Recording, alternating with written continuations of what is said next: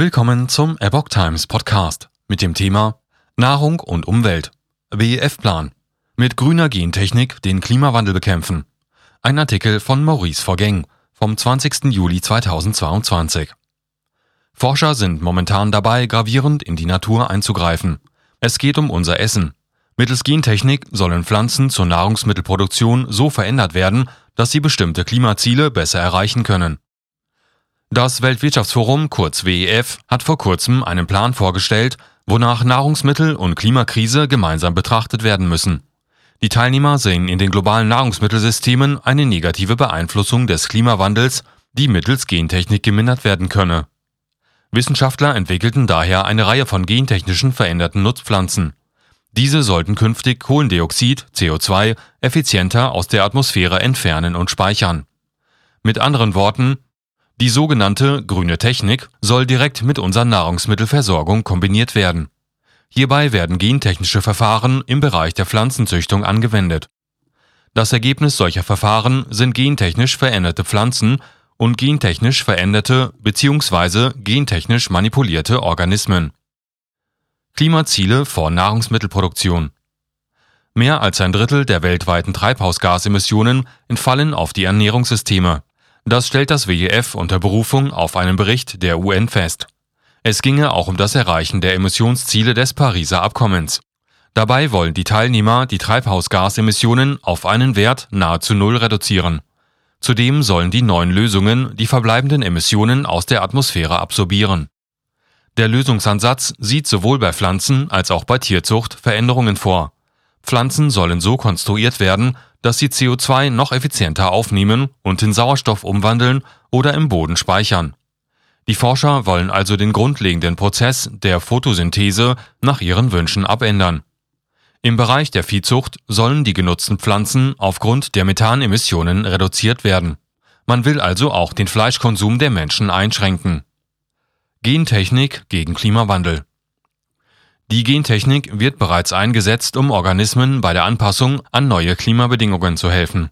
Forscher entwickelten Reis, Mais und Weizensorten, die längeren Dürreperioden und feuchteren Monsunzeiten standhalten können.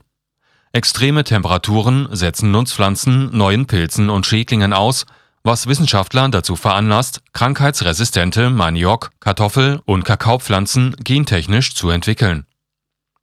Die Forscher setzen zur Bekämpfung des Klimawandels die gleichen gentechnischen Instrumente wie die zur Anpassung an den Klimawandel ein.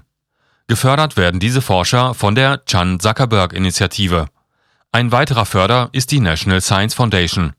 Diese finanziert unter anderem das Projekt Realizing Increased Photosynthetic Efficiency.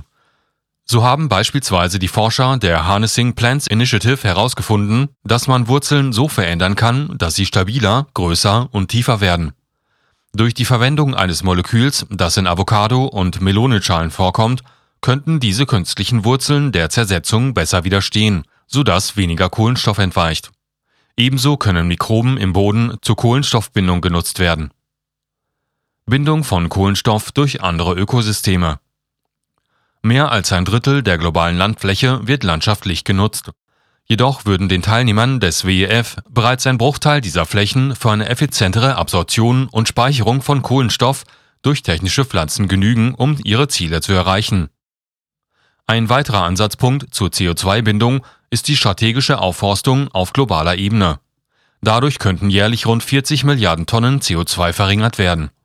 Ein einziger Baum bindet in seinem Leben durchschnittlich 0,62 Tonnen Kohlendioxid äquivalent. Der Ozean und die Blue Carbon Ökosysteme, Salzwiesen, Mangroven und Seegräser stehen ebenfalls auf der Agenda. Sie sind bei der Bindung von CO2 pro Jahr und Fläche zehnmal effektiver als tropische Wälder. Sie haben das Potenzial, bis 2050 fast 1,4 Milliarden Tonnen CO2 zu absorbieren. Grasland hat auch ein großes Potenzial für die Kohlenstoffspeicherung. In zunehmend trockenen Gebieten können Graslandschaften mehr Kohlenstoff speichern als Wälder, da sie weniger von Dürren und Waldbränden betroffen sind. Sie binden den meisten Kohlenstoff unterirdisch, während Bäume ihn hauptsächlich in Holz und Blättern speichern, die anfällig für Feuer sind. Folgen für die Gesundheit.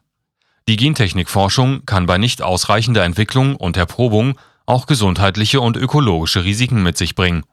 Welche Auswirkungen diese grüne Technik auf den Menschen hat, der diese Nahrungsmittel zu sich nimmt, wird in dem WF-Bericht nicht erörtert. Viele Menschen sind gegenüber GMOs skeptisch, weil die langfristigen Auswirkungen oftmals nicht bekannt sind.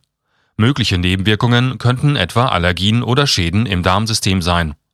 Im vergangenen Jahr hat eine Studie einer kanadischen Universität bestätigt, dass Giftstoffe genetischen Ursprungs problemlos in den Blutkreislauf gelangen. Das kann den Stoffwechsel des Menschen beeinflussen und Reaktionen auslösen. Das Gentechnikrecht in der EU. Die Europäische Kommission strebt bereits seit einigen Monaten an, das Gentechnikrecht der EU aufzuweichen.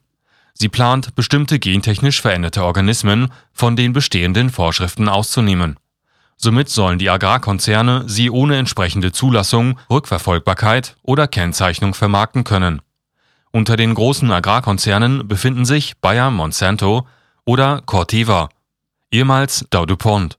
Sie setzen sich seit langem dafür ein, dass die EU ihre Gentechnikgesetze nur auf gentechnisch veränderte Pflanzen anwendet, bei denen artfremde DNA ins Erbgut eingeschleust wurde. Sie wollen, dass mittels neuer Gentechnikverfahren wie CRISPR hergestellte Pflanzen nicht als gentechnisch verändert eingestuft werden. Im April dieses Jahres unterstützte die EU-Kommission erstmals öffentlich diesen Standpunkt. Dabei kündigte sie an, einen gesonderten Rechtsrahmen für solche gentechnisch veränderten Pflanzen schaffen zu wollen. Die Kommission verzichtet dabei auf das Wort Gentechnik. Stattdessen bezeichnet sie diese Pflanzen lieber als Pflanzen, die mit Hilfe bestimmter neuer genomischer Verfahren gewonnen werden. Die Pläne der Kommission stehen direkt im Widerspruch zum Europäischen Gerichtshof.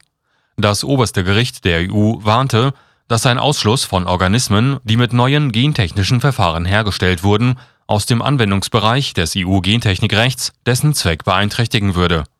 Der Schutz von Gesundheit und Umwelt würde damit geschwächt